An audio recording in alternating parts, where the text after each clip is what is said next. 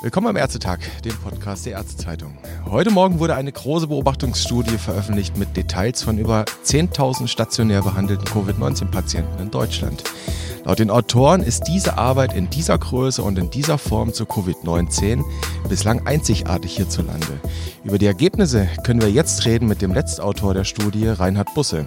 Er ist Mediziner und Professor für Management im Gesundheitswesen an der TU in Berlin und er leitet dort den gleichnamigen Fachbereich. Und von dort ist er uns jetzt telefonisch zugeschaltet. Guten Morgen, Herr Busse. Guten Morgen, Herr Nösser. Herr Bose, wir wollen die Arbeit, die heute Morgen in The Lancet Respiratory Medicine veröffentlicht wurde, jetzt nicht im Detail durchsprechen. Die ist zugänglich für jedermann, der es lesen möchte. Allerdings lassen Sie uns doch versuchen, ob wir nicht hier und da ein paar Schlussfolgerungen anstellen können. Einverstanden? Ja, auf jeden Fall. Dann schauen wir mal ganz kurz auf die Methode. Das ist vielleicht wichtig vorwegzuschicken. Für die Arbeit der beiden Erstautoren Karagianidis und Mostert haben Sie und Kollegen die Daten von Patienten ausgewertet, die zwischen Ende Februar und Mitte April mit einer Covid-19-Diagnose stationär hierzulande aufgenommen wurden. Immerhin 10.021 Patienten, die versorgt wurden in 920 Krankenhäusern bundesweit. Von ihnen wurden 1727 beatmet, das macht 17 Prozent in dieser Population und allesamt, das ist jetzt die Methode, sind AOK-Versicherte. Sie haben also die Daten, die sie über das Video erhalten haben, ausgewertet. Ihre Studie deckt somit, ich sag mal roundabout, ein gutes Drittel der deutschen Bevölkerung ab. Ist sie also repräsentativ? Ja, wir müssen, wir müssen sagen, also vielleicht sollte ich noch kurz sagen, wenn man sich wundert, warum haben wir nur die bis Mitte April genommen, die aufgenommen worden sind, weil wir ja warten wollten, dass die alle entlassen worden sind. Und wir haben halt gesehen in den Daten der AOK, dass alle diejenigen, die bis Mitte April aufgenommen worden sind, waren auch bis Ende Juni dann etwa wieder entlassen. Da war wirklich nur noch ein paar Hände voll, waren immer noch stationär. Das vielleicht vorweg. Zweitens ist es so, dass, äh, Sie hatten es gesagt, ungefähr ein Drittel Marktanteil und wir haben das hochgeschätzt, auch mit den Daten des Robert-Koch-Institutes und der Krankenhäuser, dass das auch in ungefähr ein Drittel der Patienten sind, die tatsächlich in den deutschen Krankenhäusern behandelt worden sind. Die AOK versichert, da gibt es ein paar, die sind etwas älter als, als der Schnitt, aber insgesamt ist das schon ein ganz guter Durchschnitt der deutschen Bevölkerung, die wir da sehen. Mhm. Sie haben gesagt, das ist auch methodisch vielleicht wichtig. Sie haben bei diesen 10.021 Patienten sich auf auf diese berufen oder das sind eben diese Patienten, die alle schon entlassen sind. Das sind also vollständig behandelte oder im Worst Case eben verstorbene Patienten. Dann schauen wir mal ganz kurz auf die zentralen Ergebnisse und dann sind wir auch schon im, ja, vielleicht ein bisschen spekulieren. Großer Vorteil, Herr Busse, das ist ein Podcast, das muss nicht ins Review. Wir können also durchaus auch ein paar Fragen stellen. Im Median waren die Patienten 72 Jahre alt. Arithmetisches Mittel, das nur erwähnt, lag bei 68 Jahren. Über die Hälfte der Patienten war über 70. Das sind 54 Prozent, jeder vierte sogar 80 oder älter. Und die letzteren, die hatten auch das höchste Sterberisiko. Unbeatmet immerhin 33,8 Prozent, bei Beatmeten satte 72,2 Prozent. Also Überlebenswahrscheinlichkeit eher gering. Über die Altersgruppen hinweg lag die Sterblichkeit bei 22 Prozent. Bei den Patienten mit Beatmung war es mehr als jeder zweite 53 Prozent. Das waren jetzt mal so ein paar Zahlen. Nierenversagen kann man auch dazu sagen, krasses Risiko für Mortalität. Hier kann man schon mal sagen, Obacht, das wissen wir auch aus anderen Untersuchungen. Jetzt die Frage, Herr Busse, was zeigen uns all diese Zahlen? Gibt es denn da spezifische Raten, die Sie jetzt für Deutschland hier beobachten konnten oder deckt sich das so weitestgehend mit den Beobachten, die wir aus anderen Ländern kennen? Naja, man, also man, vielleicht fangen wir mit der Mortalität an. Wir wissen aus anderen Ländern, wo auch Daten zu den bevölkerungsweiten Zahlen vorliegen. Also etwa wissen wir aus Frankreich, dass dort von allen hospitalisierten Covid-Patienten ebenfalls so ungefähr 22, 23 Prozent verstorben sind. Wir wissen von den britischen Intensivstationen, dass da auch so rund die Hälfte, knapp die Hälfte, 49 Prozent äh, verstorben sind. Also von den Patienten, die stationär aufgenommen worden sind, beziehungsweise die auf Intensivstationen waren, sehen wir, dass die Ergebnisse dem entsprechen was wir auch aus, aus anderen Daten sehen. Wo sie sich unterscheidet, ist zum Beispiel, dass unsere Patienten, insbesondere die beatmeten Patienten, wenn wir die mit den britischen vergleichen, dass wir da mehr von den Älteren drin haben. Und Sie hatten schon richtig gesagt, von den Älteren sind auch mehr verstorben. So, so dass man das durchaus als, auch als Vorteil auslegen kann. Also wir haben auch Ältere in Deutschland beatmet und die Sterblichkeit war dann, und jetzt sage ich bewusst nur, das ist natürlich ein bisschen falsch, wenn 50 Prozent oder über 50 Prozent verstorben sind, war dann nur genauso hoch wie in Großbritannien. Vielleicht sollte ich noch erwähnen, was jetzt aus der Studie ja nicht direkt hervorgeht, was man sozusagen selber berechnen muss. Wenn man sich jetzt überlegt, wir haben 10.000 Patienten in, im Krankenhaus hier, hier beschrieben. Das war ungefähr ein Drittel von allen. Also es gab in Deutschland ungefähr 35.000 Personen, die überhaupt stationär behandelt worden sind. Und es gab zu der Zeit, also bis Mitte April, gab es ungefähr 170, 175.000 überhaupt Infizierte. Also es, es ist nur jeder Fünfte im Krankenhaus gewesen. Der Teil sozusagen, den muss man sich ja dazu denken, dass wir nur 20 Prozent aller Covid-Patienten hier betrachten, nämlich diejenigen, die überhaupt im Krankenhaus waren. Hm, das ist nochmal ein wichtiger Hinweis. Wir reden hier von stationär versorgten Covid-19-Patienten und den Systemvergleich, den Sie gerade angedeutet haben in Sachen intensiv stationäre Versorgung, da kommen wir gleich nochmal zu. Das finde ich nämlich gar nicht so uninteressant. Was ich interessant fand, ist der Vergleich der Sterblichkeit hierzulande. Sie haben in der Arbeit, ich mache mal einen Lesetipp, das ist die Seite 7, die erste Spalte, erster Absatz oben. Ähm, dort haben sie ausgewertet, dass die Sterblichkeit in Großbritannien, wenn man genauso wie in ihrer Arbeit die Fälle, die abschließend im Krankenhaus versorgt wurden, betrachtet, dort bei 39 Prozent liegen soll. Woran könnte das liegen? Machen wir mal eine Hypothese, Herr Busse. Naja, das könnte daran liegen, dass eben tatsächlich, also wir, wir, wie gesagt, wir gucken uns ja bei uns immer an von den Beatmeten, wie viele sind gestorben. Aber ich, ich sage immer, man muss auch, auch diejenigen sehen, die überlebt haben. Mhm. Und die vermutlich ohne Beatmung nicht überlebt hätten. Und in mhm. Großbritannien ist es so, wenn man jetzt nur diejenigen nimmt auf Intensivstationen, darauf hatte ich schon hingewiesen, sind die Ergebnisse ähnlich. Mhm. Aber wenn man sich alle Patienten anguckt, die im Krankenhaus aufgenommen worden sind mit, mit Covid, dann haben ja, war ja die Wahrscheinlichkeit dort eine Beatmung zu bekommen, war halt eher, eher geringer, weil die Kapazitäten auch irgendwann erreicht sind. Und das kann durchaus dazu führen oder hat sicherlich dazu auch beigetragen, dass insbesondere unter den noch, also unter den ältesten Patienten mehr im Krankenhaus verstorben sind als, als bei uns. Mhm. Intensivkapazitäten, kommen wir auch gleich nochmal zu. Ich habe noch zwei andere Aspekte oder vielleicht drei sogar, die uns aufgefallen sind in der Arbeit. Das eine, was interessant ist, dass in dieser Betrachtung doppelt so viele Männer beatmet wurden wie Frauen. Ein Unterschied bei der Sterblichkeit, muss man sagen, hat das Geschlecht da nicht gemacht. Aber könnte der höhere Anteil bei Männern womöglich daran liegen, Herr Busse, dass die einfach mal, dass wir ein höheres Risiko mit Profil mitbringen?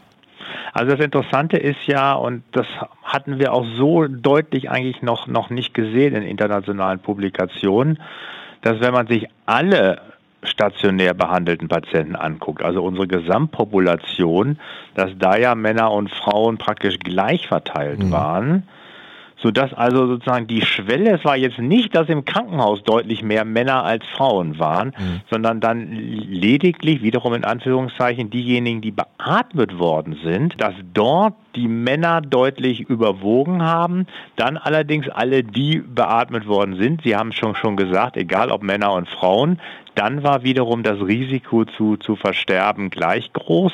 Also es gibt tatsächlich was bei Männern, was dazu führt, dass die Verläufe, zumindest was die Notwendigkeit der Atmungsunterstützung angeht, eben ausgeprägter ist. Und wir wissen ja von anderen, auch von anderen Ländern, die dann nur von den Patienten berichten, die auf Intensivstationen sind. Dort ist es auch so. Da ist das Verhältnis auch 2 zu 1.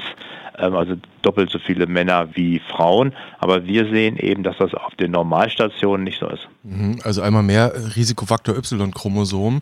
Dann schauen wir noch auf einen anderen Aspekt. Jetzt mal absolute Betrachtung, absolute Zahlen. Wenn man hier schaut, nach ihrer Auswertung starben am Ende absolut wohlgemerkt mehr stationär behandelte Covid-19-Patienten, die eben nicht beatmet wurden. Das waren 1323, als solche, die beatmet wurden. Das waren 906. Das ist jetzt mal der absolute Vergleich. Das ist eine Diskrepanz von etwas mehr mehr als 400 Personen. Man muss natürlich im Hintergrund behalten, dass nur etwa jede achte weibliche Patientin und etwa jeder fünfte männliche Patient beatmet wurde. Dennoch, Herr Busse, das zeigt doch, Covid-19 ist alles andere als eine Bagatelle, oder?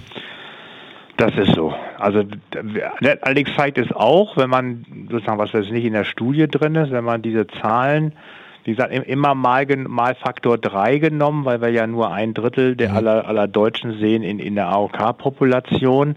Und wenn wir die Gesamtsterblichkeit dann äh, sozusagen verdreifachen, sieht man auch, dass das fast alle sind, die zu dem Zeitpunkt oder die das Robert Koch Institut als wirklich als, als, als Versterben gemeldet hat. Also wir mhm. sehen, dass eben 90 Prozent, über 90 Prozent derjenigen, die in Deutschland an Covid versterben, versterben im Krankenhaus. Mhm. Das ist in anderen Ländern ja zum Teil auch anders gewesen, die deutlich mehr Personen gesehen haben, die direkt insbesondere in den Pflegeheimen verstorben sind.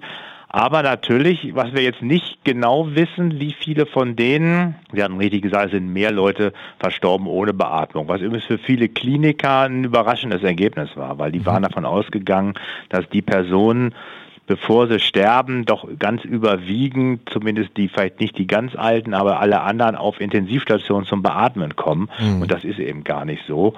Aber es ist eine schwere Krankheit. Die Personen, die ins Krankenhaus kommen, haben ein enorm hohes Risiko zu versterben, denn wir müssen das ja mal in Bezug setzen.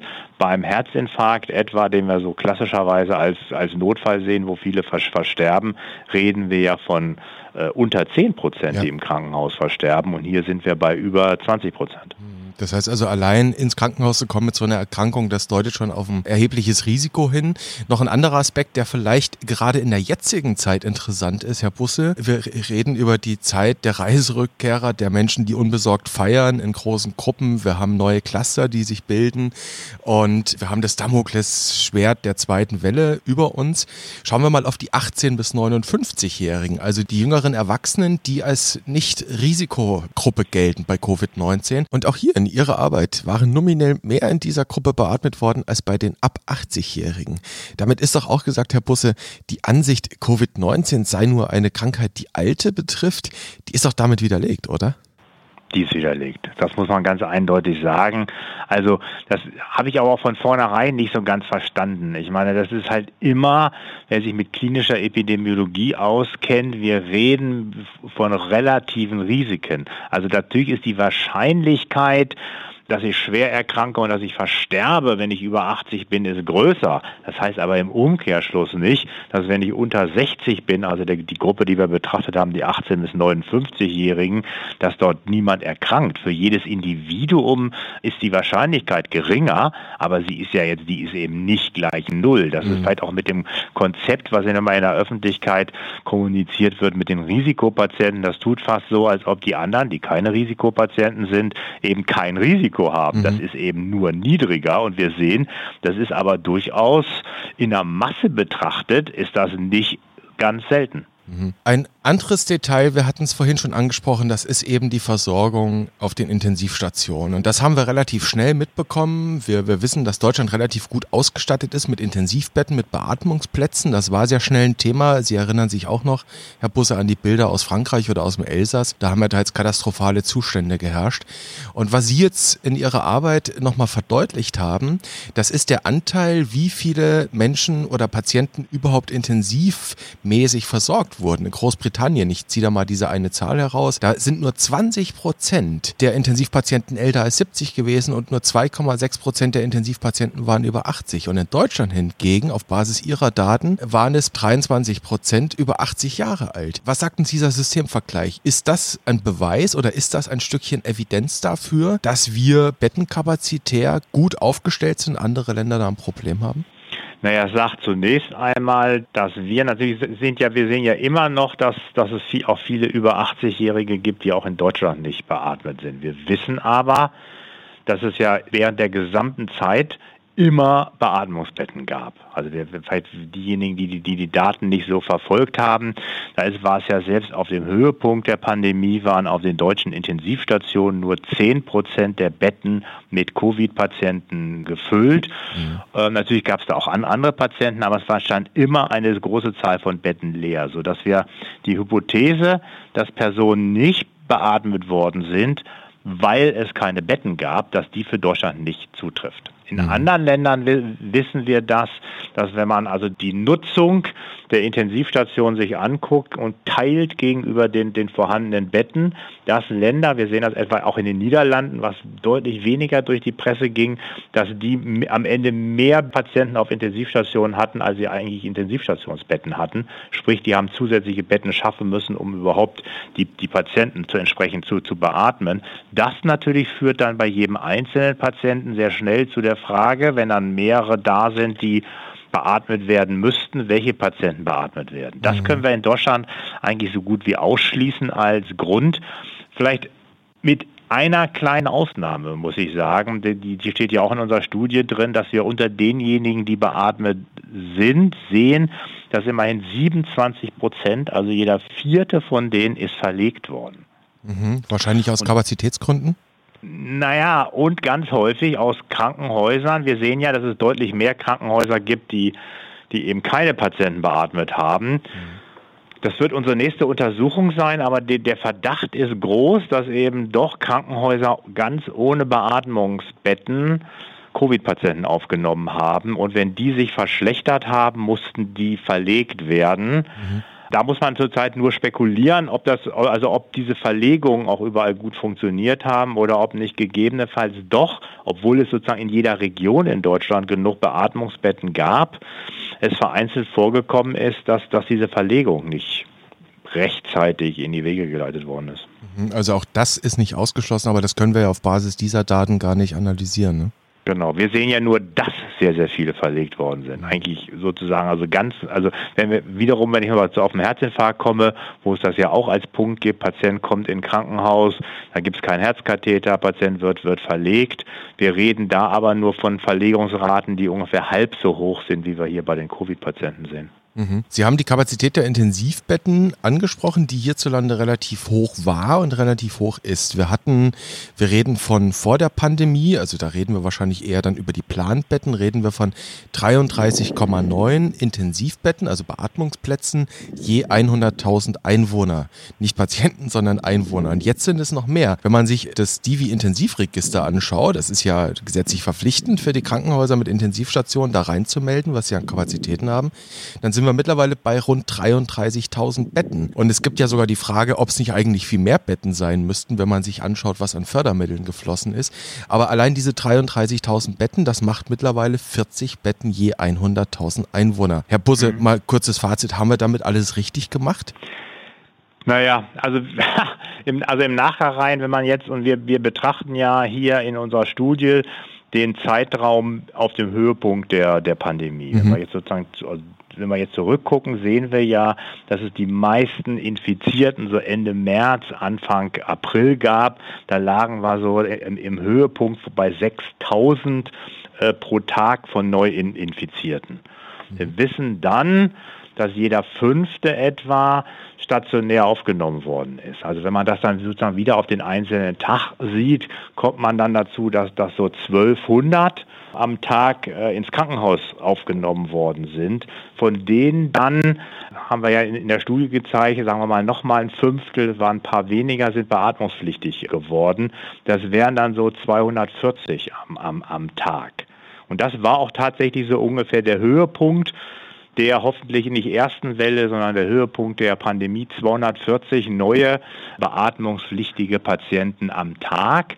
Natürlich sind das jetzt nur die Aufnahmen. Wir wissen jetzt auf, aus unseren Daten, dass sie im Schnitt 14 Tage beatmet worden sind.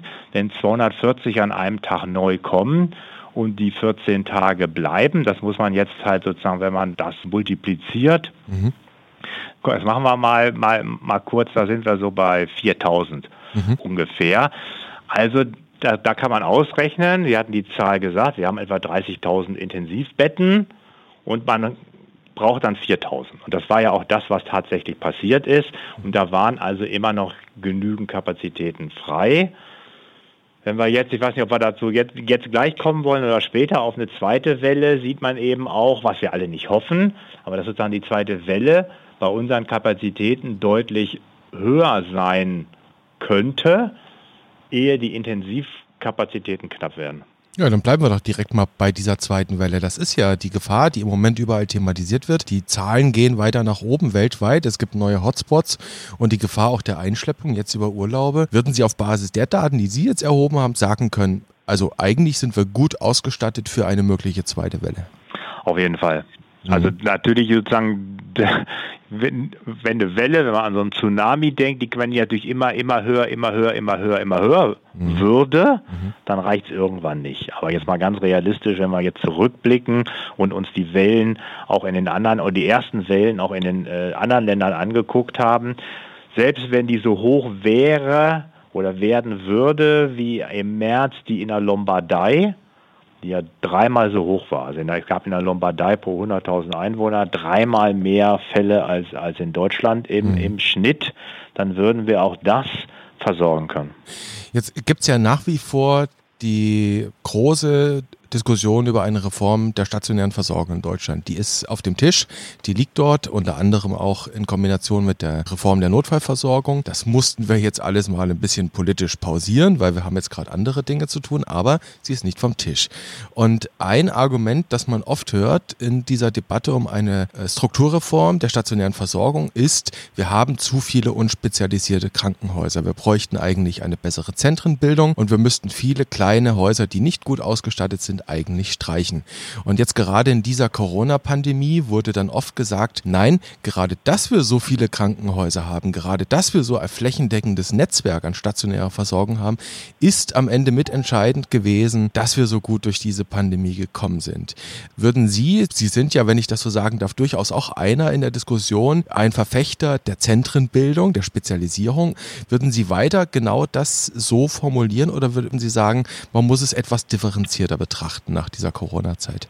Nee, wir haben ja sozusagen neben den, den üblichen Gründen, die wir aufführen. Also Patienten kommen in Krankenhäuser mit Herzinfarkt, Krankenhaus hat kein, hat kein Herzkatheter, Patienten mhm. kommen mit Schlaganfall in Krankenhäuser, die keine Schlaganfalleinheit haben. Ich hatte es schon gesagt, wir haben jetzt noch den Fall, dass Patienten mit Covid in Krankenhäusern versorgt werden, die keine Beatmungskapazitäten haben, mhm. was eigentlich ein Unding ist. Also ich finde, dass, dass das Gegenteil gilt, dass, dass wir umso mehr Grund haben zu sagen, wenn da ein Gebäude ist, wo draußen Krankenhaus draufsteht, dann muss der Bürger sich verlassen können, dass da drin Personal und technische Ausstattung ist, auf die er im Zweifelsfall, wenn er wirklich krank ist, vertrauen kann. Das, mhm. das, ist, das ist ganz wichtig. Also, und, und, und wir haben hier sozusagen eine weitere prototypische äh, Erkrankung.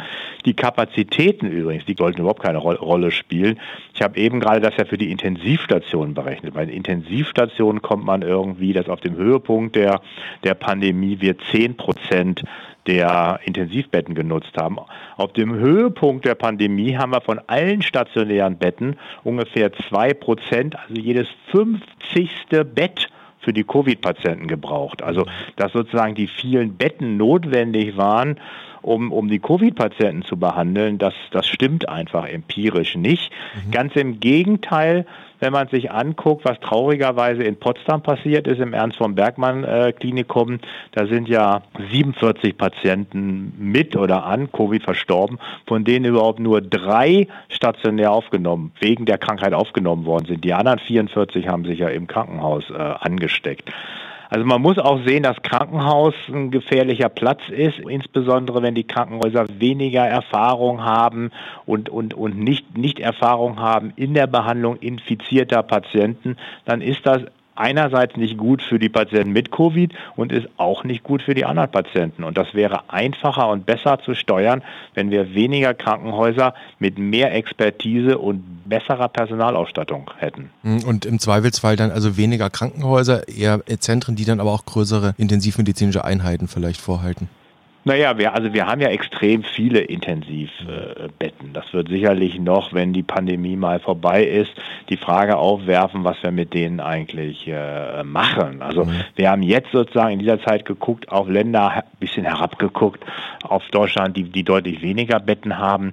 Wir haben ja selbst vorher, wir haben fünfmal so viele Intensivbetten pro 100.000 Einwohner wie die Niederlande. Und keiner würde jetzt sagen, dass die Niederlande eigentlich ein Land sind, was die Patienten schlecht versorgt. Natürlich haben die jetzt gemerkt, dass vielleicht ein Fünftel von uns ein bisschen wenig ist, aber wir haben ja noch weiter aufgestockt. Und die Frage wird, wird sein, welche Nebenwirkungen werden wir dann haben, weil die Betten dann, dann ja alle da sind? Also werden dann Patienten vielleicht unnötig noch länger beatmet werden, also Patienten auch, auch mit anderen Erkrankungen. Wir müssen uns also dieser Frage stellen, mhm. was machen wir eigentlich mit den Beatmungskapazitäten, wenn Covid denn mal vorbei ist? fahren wir die wieder runter, motten wir die ein, machen die wirklich zu einer echten Reservekapazität, also dass es Flure gibt, sage ich mal, im Krankenhaus, die werden zugeschlossen und dahinter stehen die Beatmungsbetten, aber die stehen im, im Alltag nicht zur Verfügung. Also das wird ja noch kommen, die, die Debatte. Mhm. Und Beatmungskapazität ist ja mehr, Herr Busse, es ist mehr als nur ein Beatmungsgerät mit einer entsprechenden Sauerstoffflasche dran. Am Ende ist Beatmungskapazität eben auch Fachpflege. Also man braucht auch das Personal dafür, das in der Lage ist, diese Maschinen zu bedienen, nicht wahr? Auf jeden Fall. Also und, und, und selbst jetzt das mit der Sauerstoffflasche, das ist ja schon, was wir in der Studie als nicht-invasive Beatmung äh, betrachtet mhm. haben. Und in Deutschland war es ja so, dass die meisten invasiv beatmet worden sind. Also richtig mit Beatmungsmaschinen, muss man sich vorstellen, die natürlich sehr äh, arbeitsintensiv sind, hohen pflegeärztlichen Aufwand ähm, erfordern. Das steckt natürlich alles, alles dahinter. Ich denke, eine Sache, Herr Busse, müssen wir noch zum Schluss thematisieren, müssen wir ansprechen, damit das Bild nicht so ein bisschen schief wird vielleicht. Wir reden jetzt hier, Sie haben es selbst betont eingangs, wir reden hier über die stationäre Versorgung. Wir reden über diese Beobachtungsstudie, in der Sie quasi ein Drittel der stationär versorgten Covid-19-Patienten betrachtet haben. Und jetzt müssen wir natürlich sehen, das sind jetzt in Ihrer Arbeit etwa 10.000 Patienten gewesen. Das sind dann bundesweit über 30.000, knapp 35.000 haben Sie gesagt. Aber wir haben natürlich über 200.000 Covid-19-Fälle in Deutschland gehabt. Das heißt, der überwiegende Teil, also mehr als 80 Prozent, wurde außerhalb der Krankenhäuser betreut. Und jetzt gibt es einen, einen Streit, ein ganz, eigentlich ist es eine Posse, wenn man das so kommentierend sagen darf, wo sich quasi Intensivmediziner auf der einen Seite und niedergelassene Ärzte auf der anderen Seite zoffen über die Frage, wer hat denn jetzt dieses System bewahrt? Wer hat denn dieses System geschützt? Und ich zitiere da mal aus einer Presseveröffentlichung von der vergangenen Woche Woche, wo es dann am Ende hieß, das KV-System äh, sei einer Vielzahl von Patienten nicht gewachsen gewesen, habe zu langsam regiert und zeige sich oft auch nicht zuständig, obwohl sie den Versorgungsauftrag hier haben. Da stellt sich mir jetzt die Frage, so zum Ende hin, was ist es denn jetzt gewesen? War es jetzt tatsächlich die stationäre Versorgung, die dafür gesorgt hat, dass wir mit der Krise so umgegangen sind, wie es sind? Oder waren sie niedergelassen? Oder war es vielleicht eine Mischung von beidem, Herr Busse? Naja, als erstes müssen wir ja der sozusagen, wir haben früher immer gesagt, es gäbe drei Säulen unseres Gesundheitssystems. Mhm. Die eine hatten wir dann praktisch ganz vergessen, den öffentlichen Gesundheitsdienst. Ja. Plötzlich ist uns das jetzt wieder aufgefallen, dass es den ja auch gibt und der ja hier eine ganz wichtige Rolle gespielt hat. Also wir müssen ganz, ganz klar sehen, da haben sich ja zum Teil öffentlicher Gesundheitsdienst und niedergelassene Ärzte die Arbeit geteilt, also mit dem Testen, mhm. aber auch die, der öffentliche Gesundheitsdienst hat ja getestet, hat die Nachverfolgung gemacht, ganz wesentlicher Punkt. Und beide zusammen, also öffentlicher Gesundheitsdienst und, und äh, KV-System, haben dafür gesorgt, dass Bürger, das sind ja noch keine Patienten, zu dem Zeitpunkt, dass die außerhalb von Krankenhäusern getestet worden sind. Mhm. Und das ist eigentlich ein ganz, ganz, ganz entscheidender Faktor. Wir haben in Frankreich gesehen, dass es praktisch außerhalb der Krankenhäuser gar keine Tests gab. Dass mhm. also jeder der ein Verdachtsfall war, musste sozusagen ins Krankenhaus gehen. Also ganz interessant, wenn man sich in Frankreich anguckt, 80 Prozent aller Tests initial sind dort im Krankenhaus gemacht worden. Das führt natürlich dazu, dass auch leichte Fälle, Verdachtsfälle, die, wenn sie ins Krankenhaus reingehen, noch Covid-negativ wären, dass die sich dort infizieren. Man dann solche, im schlimmsten Fall solche, solche äh, Fälle hat wie beim Ernst von Bergmann Klinikum in Potsdam. Das heißt, wir haben dafür gesorgt, dass die Bürger mit Verdacht oder die nur Kontakt hatten mit Infizierten, dass die, dass die von den Krankenhäusern ferngehalten worden sind. Das ist, glaube ich, die entscheidende Antwort. Wir als Deutschland, vielleicht war es ein bisschen fast als Nebenwirkung, dass, dass uns das gelungen ist, weil wir ja schon im März so stark auf die Krankenhäuser geguckt haben.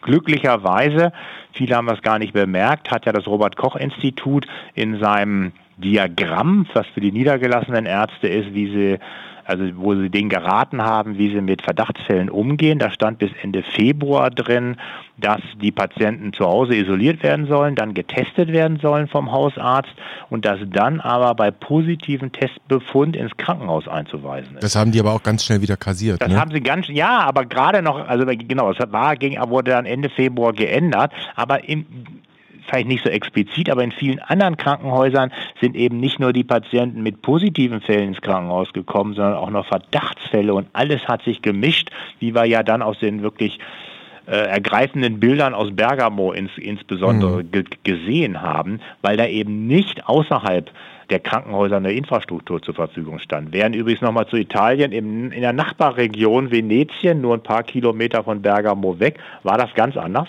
Mhm. Keine überlasteten Krankenhäuser, mhm. weil die das so ähnlich gemacht haben wie wir.